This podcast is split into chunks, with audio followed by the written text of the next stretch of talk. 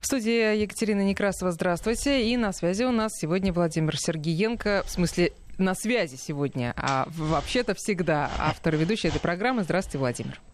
Здравствуйте, Катя. Здравствуйте, дорогие радиослушатели.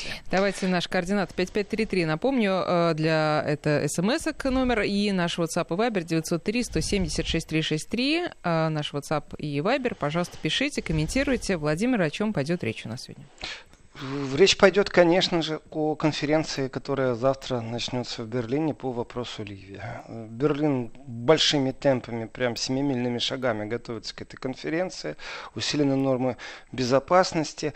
И на каждом, скажем так, ключевом перекрестке э, полицейские машины. И вчера Берлин, наверное, тренировался, потому что тренировка заключалась в том, что вдруг при начале зеленой недели, объясню сейчас, что такое зеленая неделя, э, все-таки фермеры Германии снова решили выразить свое недовольство и привлечь к себе внимание, и опять тракторы перекрыли э, центр Берлина. Но по порядку, по порядку о зеленой неделе, по порядку о конференции, которая завтра ожидается, и о фермерах, которые выражали свое недовольство.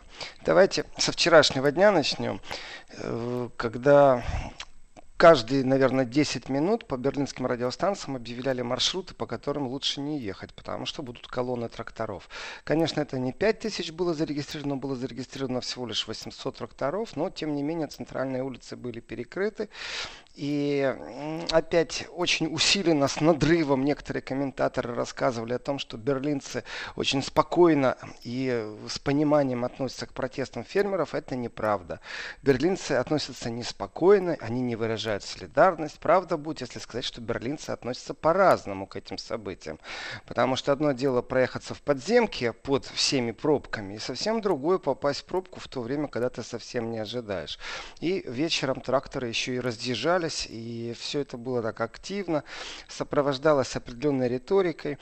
Э, почему вдруг решили фермеры по второму кругу приехать в Берлин? Ну ведь только что уже было, при том достаточно мощное и сильное присутствие тракторов, ну то есть фермеров, которые на тракторах приехали в столицу Федеративной Республики, призывая к себе ну, усиленное внимание. Я скажу, это внимание было уделено в СМИ, было уделено.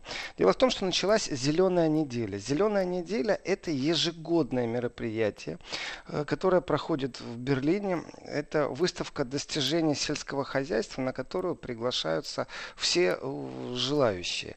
То есть разницы нет. Вы из России, вы из Бразилии покупаете э, стойку, оплачиваете услуги сервисного центра и принимаете участие в этой выставке. Вход тоже платный. Многие люди туда ходят э, только для того, чтобы отведать определенные вещи, которые ну, не каждый день увидишь в магазине. То есть э, действительно выставка достижений народного хозяйства, заключаются контракты, и когда такие вещи раскручиваются, то, конечно, политики присутствуют. И «Зеленая неделя» – это достаточно сильное мероприятие. Годы присутствовал Краснодарский край. И сейчас вот жалобы, что некоторые э, отделения российских представителей были прикрыты по техническим причинам. Но строители э, сообщили, что это технические причины будут у строителей, не надо искать политической подоплеки. Ну, бывает такое на выставках. И о чем говорят немецкие фермеры. Вы знаете, как-то не странно. Э, вчера, когда очень усиленный медийный поток был на это направлен, выхватывали определенное интервью, и я пару раз услышал слово э, «Россия» из уст фермеров немецких, которые вот выражали свое недовольство, в том числе из трибуны, и профсоюзы задействованы были, объединения сельскохозяйственников. Э, Все очень просто. Дело в том, что рано или поздно, конечно же, с России снимут э, санкции. Плюс есть и сейчас определенные маршруты, линии, отрасли, по которым эти санкции не распространяются на Россию. И ведь не только российская говядина конкурирует удачно с американской и аргентинской говядиной в Китае, самым больш...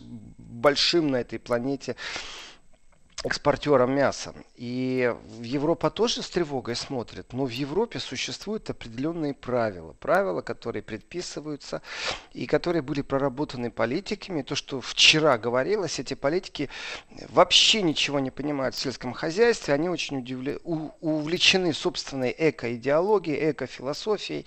Им бы, чтобы все красиво было и подогнать под вот эту эко-философию. Эко – это экологические активисты. И дело, конечно же, не в девочке Грей, Гретти, которая вдруг зарядила какой-то энергией, это всегда было, всегда были люди, которые не очень разбираются в проблемах сельского хозяйства, но тем не менее пробуют вести стандарты. Это связано, например, с удобрениями. Стандарты для удобрений таковы, и цены на удобрения таковы, что среднестатистический немецкий фермер ну, не может конкурировать э, с товарами, которые будут э, из России, например. И это касается многих вещей, не только мяса, это может быть и зерно, и есть и другие продукты, с которыми фермер ну, не в состоянии конкурировать. Опять же, вопрос поддержки государственной очень важный. И перекрыть, скажем, в день открытия зеленой недели, в день первой работы или второй работы день, э, основные маршруты, это, конечно, жесть. Поэтому я говорю, берлинцы по-разному воспринимают, потому что э, на станциях общественного транспорта, которые на подъезде э, к тому месту, где проводится зеленая неделя, это край Берлина западного, ну, так сказать, добираешься, как селедка в бочке, и свободных парковочных мест там тоже нет. И в этот момент тракторами перекрывать, конечно, это кто бы рассказывал из комментаторов, что берлинцы солидарность проявляют, это не есть правда. Вот. Что касается же конкуренции с Россией, ну не только конкуренция с Россией, еще возник абсолютно европейский вопрос, он тоже очень политизирован. Это разрешение на работу и борьба за рабочие руки, которые уже существуют в Евросоюзе. И эти рабочие руки – это украинцы на самом-то деле, которые поднимают экономику Польши, но при этом они не зарабатывают столько, сколько поляки. Они по стандарту европейского законодательства на самом деле поражены частично в правах. Но вот если этот вопрос выровнять на уровне Евросоюза или на уровне национальных собраний, эти вопросы и Чехия рассматривает, и Словакия, и Германия. А что если э, разрешить, например, въезд украинцам? Конечно, есть лингвистические проблемы, языковый барьер существует, но тем не менее это решаемые вопросы. И нужно просто согласовать это с правительством потому что нужно разрешение на работу, чтобы не штрафовали фермеров, и тогда фермеры начнут конкурировать немецкие с польскими, с чешскими. То есть все это вопросы достаточно щепетильные, и так как это за короткий период времени повторяется уже второй раз, э, ну, скорее всего, мы увидим и третье представление. Насколько оно будет слабо или насколько будет сильно, конечно, зависит от правительства Германии. Но правительство Германии, ну, действительно, ну, что-что, ну, сегодня точно не будет заниматься заниматься никак проблемами сельского хозяйства. Э, ну, не до этого правительства Германии, потому что немецкая дипломатия э, все-таки пробует, пробует влезть в разговор по безопасности. И то, что заявлено уже о завтрашней конференции, конечно же, это э, такой, скажем, для госпожи Меркель шаг в направлении ну, своего восстановления как мощного европейского лидера. Снова она является является организатором определенных процессов, но мы говорим о Европе. И вы же меня простите за слово, но, скажем так, немецкая дипломатия, которая не имеет рычага на Ближнем Востоке, на севере Африки, влияния, вообще никакого рычага влияния, примазалась, именно за это слово я и прошу прощения, примазалась немецкая дипломатия к событиям, которые происходят. И вот здесь вот опять же очень такой достаточно усиленный медийный поток – который ну, с разных сторон подходит к ливийской проблеме, а также к тому, что будет происходить в Берлине. Все-таки на уши поставят все силы безопасности, потому что, ну, давайте так, э, приезжают очень серьезные люди. Э, приезжает Путин, приезжает Макрон, приезжает Джонсон, то есть президент Франции, премьер-министр Британии. Э, президент Российской Федерации, Помпео приезжает, сама Меркель тоже будет. Это уже достаточно сильно. Глава ООН приезжает. Э, приезжают представители арабских стран, в Арабской лиге, Саудовская Аравия, Египет. Э, здесь, конечно, так быстро и так реактивно дали добро на участие в этой конференции политики высокого ранга, что, конечно, комплимент э, канцлеру Германии Ангеле Меркель. Я ее часто критикую по многим вещам, но в данном случае организация вопроса и та стремительность, с которой это происходит, заставляет задуматься э, над темой, а что происходит. Ну, мы же знаем, как медленно реагирует европейская политика. Далеко ходить за примером не надо. И постоянные слушатели э, Вести ФМ, и я думаю, уже сегодня просто нет людей, которые не знают о том, как медленно двигается решение конфликта э, на территории Украины. А здесь, ну, прям, ну, что-то творится непонятное. И аналитики из разных стран европейских по-разному относятся к этим процессам и к этой стремительности. Есть определенная доля критики в адрес Меркель, у которой нет э, ну, вообще никаких рычагов, но зато есть желание что-то сделать. И это желание связано с определенной вещью. А теперь по порядку. Значит, э, есть такое правительство национального согласия в Ливии. А есть также командующий ливийской национальной армией генерал Халиф Хафтар. Так вот, глава правительства национального согласия Фейс Сарадж и Халиф Хафтар тоже дали подтверждение на приезд в Германию. Считается, что определенный провал э, переговорах в России, когда была Меркель, состоялся, потому что э, Хафтар, халиф Хафтар уехал из России, не дав согласия на э, то, чтобы договориться о прекращении огня с Фаизом Сараджем. Вот сейчас вот вторая попытка. Ну, это одна из сторон, как освещается. Вторая сторона говорит очень просто, что Меркель в данном случае является просто нейтральной площадкой, потому что в Евросоюзе существует достаточно сильные разногласия, кто за кого и кто с кем. Потому что э, турецкий спецназ, который уже прибыл в Ливию, это тоже вопрос. Они поддерживают э, правительство национального согласия, но за этой поддержкой, которую все видят, никто не стесняется обсуждать две простые вещи. Вот существует правительство. Это правительство э, регулирует абсолютно маленькую часть территории в Ливии. Это правительство много кто поддерживает, много кто не поддерживает. Ну вот спецназ Турецкий прибыл для поддержки. Именно вот этой вот э, небольшой части территории, если смотреть, но это правительство подписывает договора. И Турция, э, и об этом говорили и заявляли уже много-много-много раз, э, что Турция подписала контракт с правительством национального согласия о разработке э, определенных шельфов и это значит, что Турция входит э, в ливийский энергетический э, бизнес. То есть нефть, газ, вот, пожалуйста, Турция с правительством подписала и спецназ послала. Смотрим дальше. Где Франция, а где Италия? Оказывается, здесь тоже очень такие большие проблемы. Италия и Франция. Две страны НАТО. Соседствующие страны. Э, члены Евросоюза. Теперь после выхода Британии Италия все-таки, конечно же, входит в тройку э, мощных экономик Европы, но она и не была слабой. И вот здесь вот единого мнения абсолютно нет, потому что Франция поддерживает Хафтара, а Италия и не забываем, что Ливия была когда-то колонией Италии, отстаивает интересы все-таки правительства национального согласия. То есть вместе с Турцией заодно. И опять начинается интерес. Э, кто успевает на раздел Ливии в нефтяном секторе? Э, немецкие комментаторы, в отличие, скажем, от британских, э, часто говорят о том, что Франция спешит, прям очень спешит на раздел Ливии и хочет тоже всунуться ставить не просто в нос, а договориться и об инвестициях, и договориться о определенном куске своего пирога в Ливии. Другими словами, а, Меркель, приехав в Москву, договорилась э, с Владимиром Владимировичем Путиным о том, что вот будет конференция. Э, и эта конференция будет проходить под э, эгидой ООН, что является очень важным. И с точки зрения политической составной, конечно, важно, чтобы был Э, мир. В любой стране разницы нет, Ливия это или Украина. Э, на пресс-конференции в Москве, когда были озвучены некоторые моменты, говорилось открыто, в том числе о проблеме, что будет, если увеличится поток беженцев. Конечно, этот удар прежде всего придется по Германии. И это самый главный интерес. Отсутствие беженцев в Германии со стороны Северного Северной Африки.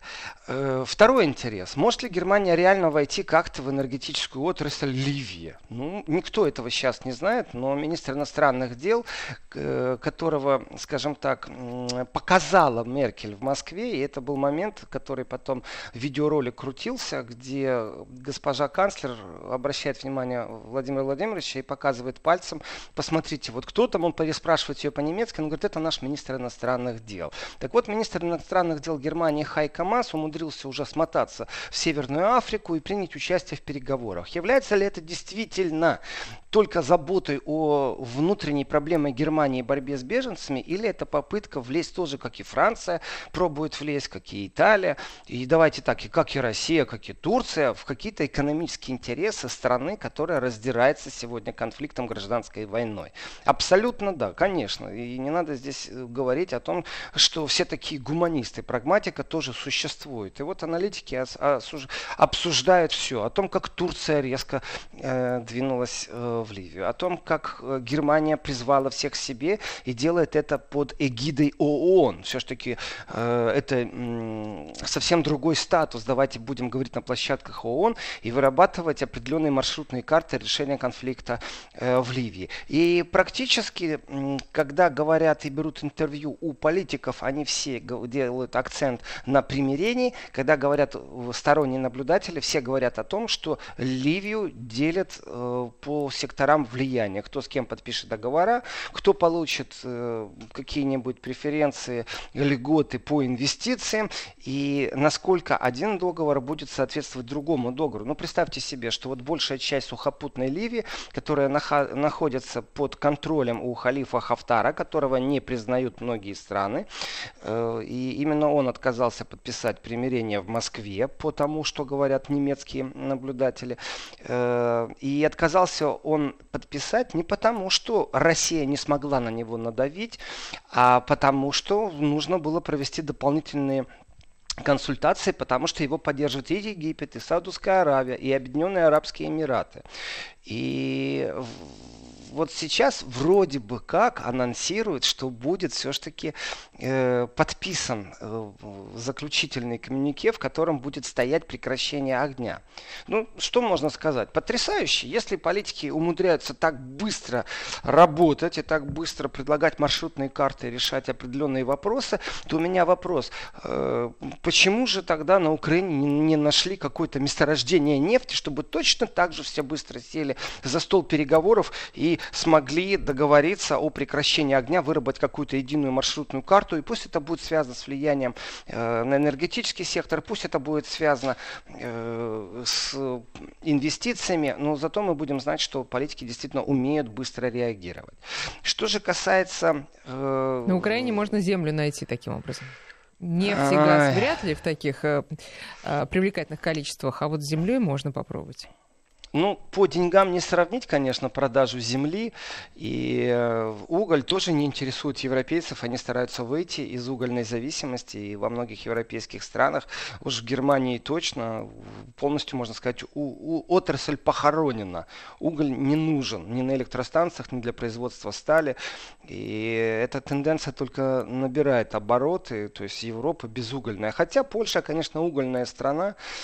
Э, что говорить. Э, но есть и обиженные по поводу завтрашней конференции, которые выражают очень сильно свое удивление.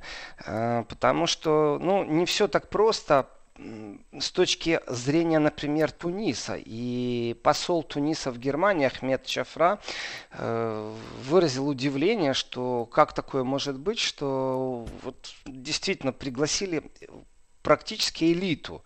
Ну, давайте так, еще осталось пригласить Японию Трампа, и вот вам, пожалуйста, G7 собрались. Э, ну, правда, Япония как-то далеко до э, Ливии. Э, а Трамп прислал все-таки Помпео.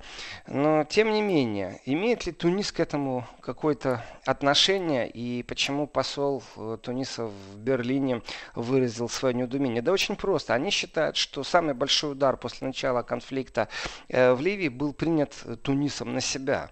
И не считаться с Тунисом это действительно определенный, ну, удивительный шаг со стороны Меркель. Я понимаю, что площадка он выше, я понимаю, что Эрдоган и Путин являются самыми влиятельными фигурами сейчас в этой игре.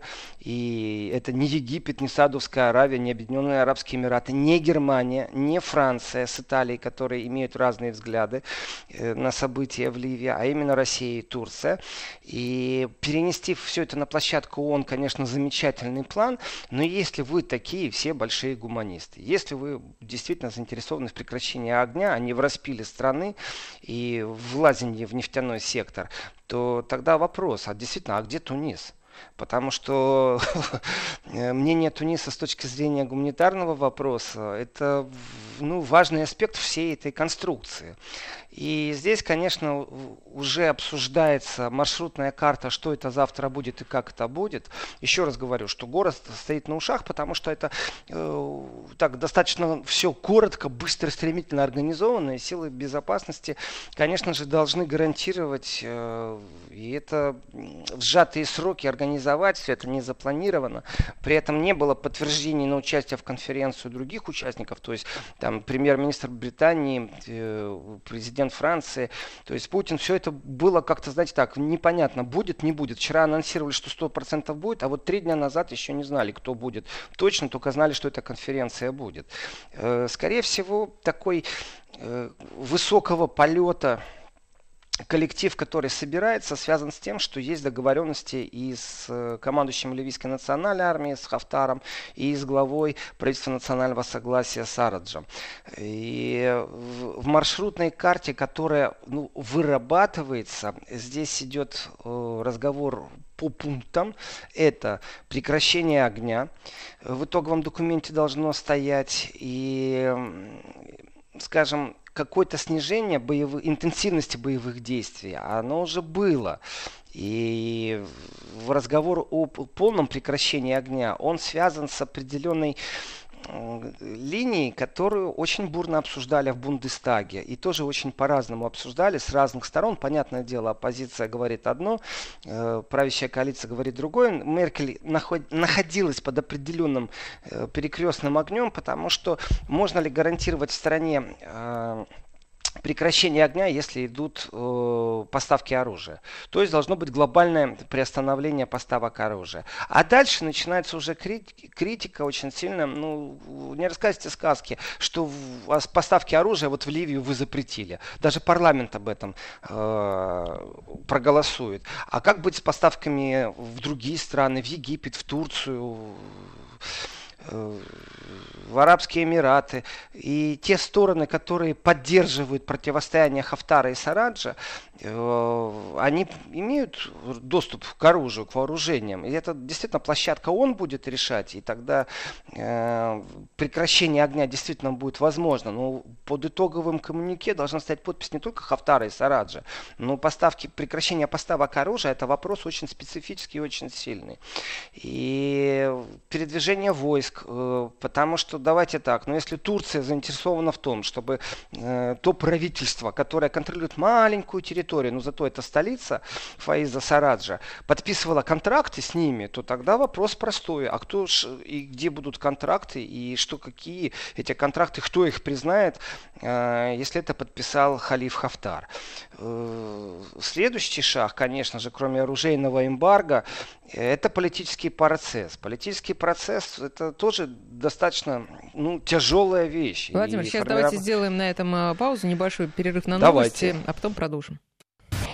11.34 в Москве. Продолжается программа Еврозона с Владимиром Сергеенко. 5533 для ваших смс 903-176-363 WhatsApp и Viber. Владимир рассказывает о, о конференции по Ливии, которая завтра начинается в Берлине. Этот вопрос э, вот по поводу вооружения, запрета на поставку в Ливию вооружений. Вопрос, что характерно из Украины. Почему в Ливию нельзя поставлять оружие, а на Украину можно?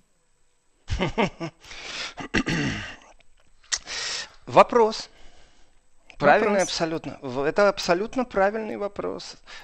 Я на него отвечу, потому что в Ливии нефть есть, а на Украине нефти нет. Вот если рассматривать все это с высоты птичьего полета. Потому что Украина не является настолько интересной, как Ливия. Экономически ни одной стране в Европе.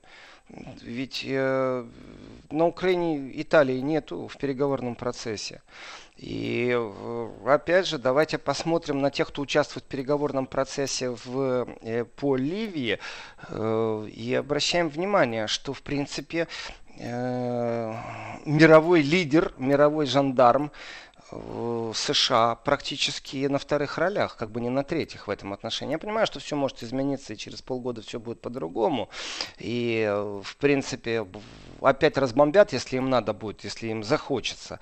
Э, но только как они будут бомбить? Турецкий спецназ? Вопрос был на пресс-конференции, помните, когда спросили по поводу присутствия частных военных формирований в Ливии, э, Владимир Владимирович Путин ответил, что они не представляют интересы государства России, даже если они там есть. Абсолютно правильный ответ, потому что э, охранять нефтяную вышку, мы это прекрасно знаем по Ближнему Востоку, и как это происходило, и в Сирии в том числе, и сам процесс, кому принадлежит территория, а кто признал признал официально правительство, кто по приглашению официального правительства, это такие очень сильные игры. И да, может быть, это не государственный интерес, это может быть интерес частного бизнеса, за которым может стоять государство. Э, но в принципе... Насчет поставки оружия э, разговор достаточно серьезный, потому что а кто поставляет оружие на Украину? Вот кто? На перегонки побежала Франция, США. Первые это США э, затронули эту тему. А давайте не только Украину рассмотрим, а давайте рассмотрим Грузию, потому что после э, определенных событий, после операции принуждения к миру, э, существовало определенное, знаете, такое молчаливое согласие. Никто не поставлял оружие в Грузию. Почему? Потому что, ну, тем самым, конечно же, это идет подстрекательство конфликту, когда вы поставляете оружие. А потом бах, и вдруг надумали, что можно можно поставлять. Притом одновременно как-то, знаете, и Франция решила э, оружие поставить. То есть э, вроде как не связано ни парламентскими какими-то э, условиями, ни международными договоренностями. Просто было молчаливое согласие. И в этом отношении, когда США поставляют на Украину оружие, тут, знаете, другие производители спрашивают свое правительство, а что мы, дураки что ли? Вон те зарабатывают, а мы нет. Это определенная конкуренция, но это определенная провокация. Э, как действительно выполнить условия условия не поставки оружия в Ливию, это очень тяжелый вопрос. Это действительно очень тяжелый вопрос, потому что э, как у нас тогда быть э, с Египтом, с Алжиром? Э, это э, то, что немецкие политики, я не буду сейчас перечислять просто имена, это так, практически в каждой фракции в парламенте существует представитель по внешнеполитическим вопросам, по вопросам обороны, ну и так далее. И люди, это, как правило, все известны только в узком кругу, если вы интересуетесь там политикой Германии. Но дебаты эти слушать безумно интересно.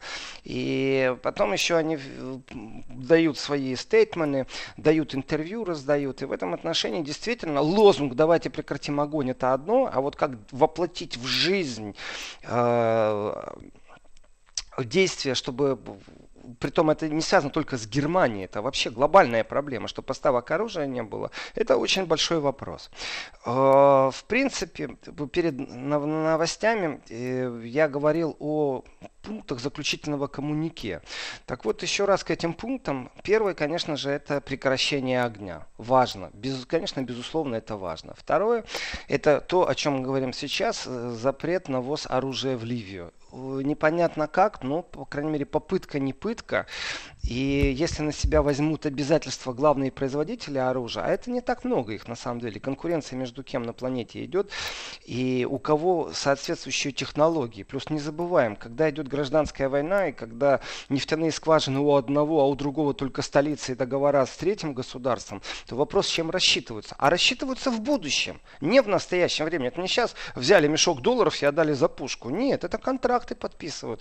Это обещают, э, знаете, поучаствовать участвовать в разработках нефтяных скважин там, или отдать эти... То есть вопросы все очень прагматичные, очень прагматичные. И если основные игроки на рынке влияют в том числе и ну, на Хафтара и на Сараджа, то с точки зрения новых игроков, то очень важно их не допустить, чтобы они новые появились. При этом, чтобы это не переросло в терроризм. То есть конфликт оставить в тех границах, в которых он есть. И здесь э, на самом деле все методы хороши. И скажем так, пусть это будет сейчас обязательство участников конференции, пусть это будут рабочие группы, которые на площадке ООН э, будут заниматься этим вопросом. Э, важно об этом говорить.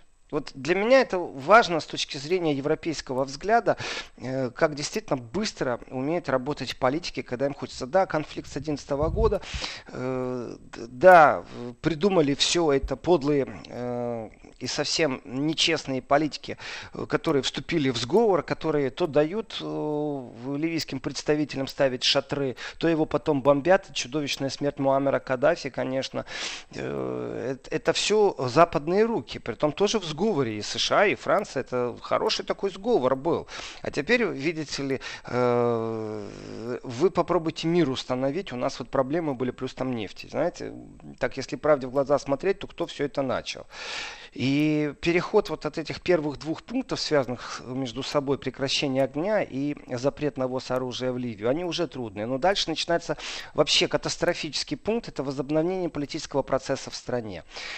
И вы знаете, вот у меня какой-то дежавю каждый раз, когда читаешь обновление, э, э, и вот это заключительное коммунике, и вообще программа, о чем будут говорить на конференции, э, как оно красиво звучит.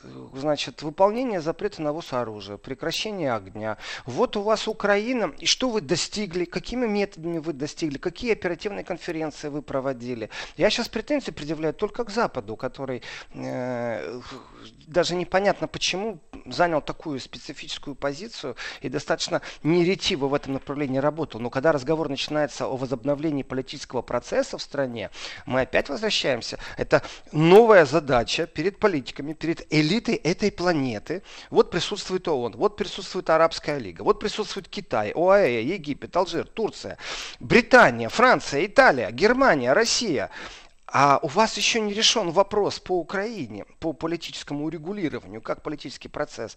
Как вы собираетесь в Ливии это делать? Ну, важно, безумно важно, чтобы об этом начали говорить. И возвращение, конечно, э, к политическому процессу в стране. В любом случае, это не один день работы. И понятно, что площадка ООН это э, правильная площадка. Сместить акценты от того, чтобы турецкий спецназ диктовал условия, как это должно быть, и перенести все это он, конечно, это такой, знаете, очень интересный баланс сил, но влияние все равно, еще раз, у России и у Турции в данной ситуации. Перетянуть переговорную площадку и механизм на ООН, это взятие на себя определенных обязательств. Но Владимир, дальше... Да, извините, а можно вот поподробнее? Тут э, я тоже читаю тут коммюнике, которое уже известно. Поддерживаем ливийское политическое соглашение как основу для там, э, ну, мира в, в Ливии. Что это подразумевает, вот это политическое соглашение? То, что стороны перестают э, просто стрелять друг по другу или что-то более конкретное? Стороны перестают друг по другу стрелять. Это первый пункт по поводу прекращения огня. Здесь и сейчас. И вот здесь я поэтому и привожу пример Украины. А вот дальше насчет политического регулирования нужно прочитать просто следующий пункт. Он уже вставлен. Насколько этот пункт будет достигнут, насколько э, они придут к соглашению по этому пункту, нам покажет завтрашний день. И здесь как раз акцент только на России. На России и еще раз на России. Значит, э, потому что следующий следующий пункт, э, Катя, это возвращение государственного контроля над армией. И вот здесь вот начинается действительно процесс совсем другого рода. Что значит э, возвращение государственного контроля? То есть правительство национального согласия, которое быстренько признал Запад, с которым Турция быстренько позаключала договора. И теперь что? Вся армия Хафтара, которая действительно контролирует большую часть Ливии, должна перейти под контроль правительства национального согласия? Ну, это бред просто. Это невозможно. Это невозможно. Поэтому механизм возвращения политического процесса в стране, это в первую очередь, конечно, э, договоренности между сторонами и все-таки должно быть какое-то единое мнение по тому, как этот политический процесс будет выглядеть. То есть прекращение огня здесь и сейчас, это в принципе, ну давайте так, это общечеловеческая миссия. И он здесь уместен. А вот когда мы начинаем переходить к проблемам Хафтара и Сараджа, то это, конечно, абсолютно иной взгляд на вещи, и как возвращение государства контроля на армии осуществить, когда страна, ну, действительно, это же не только два э, политика, военное противостояние, это еще и внутри народа есть противостояние. Это что же нужно понимать в этой конфликтной зоне? Это не так, что из-под палки гонят революции делать Владимир, или удерживать 5 власть. секунд, давайте подождем. Вести ФМ. Вот к тому, что вы говорите, смс такая пришла достаточно пессимистичного содержания. Это попыт, это все попытка э, залатать дырявое судно в шторм. Вы не согласны с этим? Дырявое судно в шторм, ну, а... А какие варианты? Я, да, можно я просто заду... пойти ко дну тогда, ничего не, не, даже не пытаясь латать. Ну, дело спасение утопающих, знаете, это дело рук самих утопающих в данном случае. Но я не очень понимаю, э, что за лодка такая дырявая. Это дырявая лодка что? Ливия, Ее... видимо. Э, если дырявая лодка Левии, то в принципе э, очень многие аналитики сходятся во взгляде того, что в принципе есть взаимопонимание между Турцией и Россией. Что Эрдоган и Путин, они достигли определенного взаимопонимания, и они видят, как можно э, подойти к примирению, не только с точки зрения военного примирения, не только с точки зрения политического урегулирования конфликта, но и с точки зрения экономического, потому что там же тоже в этом коммунике пункт осуществления экономических реформ. Экономических реформ это что? Инвестиции для внешнего фактора или наоборот из внешнего фактора? И по каким льготам и кому? Знаете, то есть э, всем все понятно. Не надо изображать из себя наивных людей, наивных политиков, наивных аналитиков. Но э, вот вопрос действительно очень интересен. Э, что и как можно сделать, как развести стороны и как действительно экономически страну вот привести. Модели, кстати, рассматриваются абсолютно разные. Э, нужна твердая рука, действительно твердая рука, которая, ну, теоретически будет признана всем миром, то есть должны сойтись на каком-то компромиссе. Но я не представляю, чтобы было два сопредседателя правительства в Ливии. Ну, не могу себе этого представить. Э, и как все эти реформы воплощать в жизнь, если страна разорвана конфликтом? И процесс примирения, когда жертвы есть с двух сторон, это очень тяжелый процесс, и мы это понимаем. Опять же, простой пример, посмотрите на Украину. Просто ливийские события не так сильно освещаются, но там гражданский конфликт, он тоже годы. И здесь сам механизм дырявого судна. Это не, не совсем правда. Потому что представьте себе вооруженное формирование, которое взяло под контроль территорию, на которой стоит там 10 нефтяных скважин, или 20, или 100. И, или, например, корабли военные, которые отпугивают и отгоняют другие корабли для того, чтобы поставить свои разведывательные судна, начать бурение, начать э, разрабатывать шельфы. И это Турция.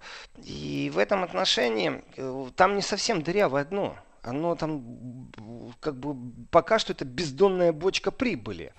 И поднимался вопрос о том, рассматривает ли Россия, например, присутствие в будущем своей военной базы в Ливии, то есть усиливать свое присутствие и влияние еще сильнее э, в Средиземном море. Э, существуют ли действительно договоренности между командующим ливийской национальной армией халифом Хафтаром, генералом, и э, Россией. Если это так, то здесь следующий вопрос тут же возникает. А как помешать тому, чтобы там появилась дополнительная российская база и влияние усилилось России? А Россия действительно хочет и готова эту базу строить. А, и кто будет договоренности, которые халиф Хафтар с кем-то заключал, э, признавать с точки зрения действующего правительства э, национального согласия, которое признано другими государствами. И вот здесь вот, понимаете, э, вопрос. Вот Китай что там делает? Ну вот простой вопрос. Что там делает Китай? Китай является что? Силой, которая имеет влияние на генерала одного или на председателя правительства? Э, нет, конечно. Китай заинтересован абсолютно точно и прагматично в определенных вещах. И опять же, китай, китайские инвестиции это тоже известная тема. И если есть возможность, то, конечно же, опять же, вот открытым текстом говорят, Франция спешит сейчас на раздел ливийского пирога. Поэтому и Макрон прилетает. Но в то же время говорят, что Макрон провел просто просто необыкновенно тяжелую работу за последнее время, тоже включил максимально влияние, политическое давление. То есть не просто так он приезжает, знаете, в Берлин, и благодаря этому он получит какой-то кусок. Нет. Э, было проведено очень много усилий, и это просто конференция в Берлине. Можно было ее провести в другом месте. Просто Меркель организатор, гарант в данном случае, собирает всех. Но разговоры о том, как Италия и Франция противостоят в Ливии, о том, какие усилия были задействованы сейчас Макроном, глава МИДа Германии тоже был сейчас на севере Африки. Понимаете, они действительно, когда хотят, молниеносно работают. Это показатель. И какие у них еще эти работы в этом коммюнике, я понимаю все, но как это делать, как осуществлять экономические реформы. И дальше вот последний пункт, который стоит для этого итогового коммюнике, которым они должны работать, и должны быть все-таки под эгидой ООН рабочие группы, которые будут этим всем заниматься. Вот здесь вот соблюдение гуманитарного права. Вот этот пункт самый интересный, честно говоря, для Германии. И э, еще раз, у Германии в данный момент нет никаких рычагов влияния. Но у Германии есть страх и проблемы проблема. Если не остановить конфликт, если этот конфликт будет сильней, кто будет втянут в этот конфликт? Будет ли противостояние политическое России и Турции? Будет ли противостояние Франции и Турции, Италии и Турции, Франции и Италии? Насколько все это ведет к будущему конфликту? Но есть простой вопрос. Куда денутся мигранты, если они побегут? Побегут они в Европу.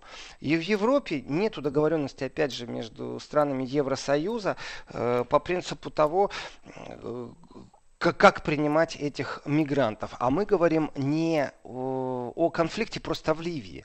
Ведь э, Ближний Восток сейчас вообще достаточно напряженная вещь. И уже есть же заявление по поводу бомбардировки иранских ядерных объектов. И не просто так Франция направляет свой э, авианосец Шарль де Голь в Средиземное море.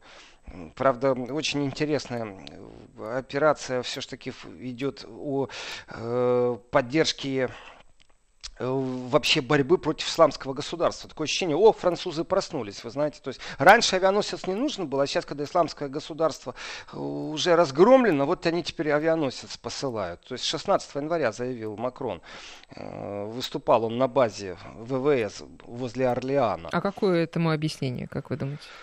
Ну, как какое? Франция действительно спешит э, свой кусок пирога получить, не больше, не меньше. И в рычаги у Франции, по крайней мере, есть в виде авианосца и также ядерного оружия. И здесь очень много моментов. И если сегодня открытое противостояние, по крайней мере, риторическое между Макроном и Трампом по поводу того, как развивается Европа, как НАТО развивается, э, оно точно так же завтра поменяется завтра уже будет реанимированная НАТО, и Франция будет играть доминирующую роль.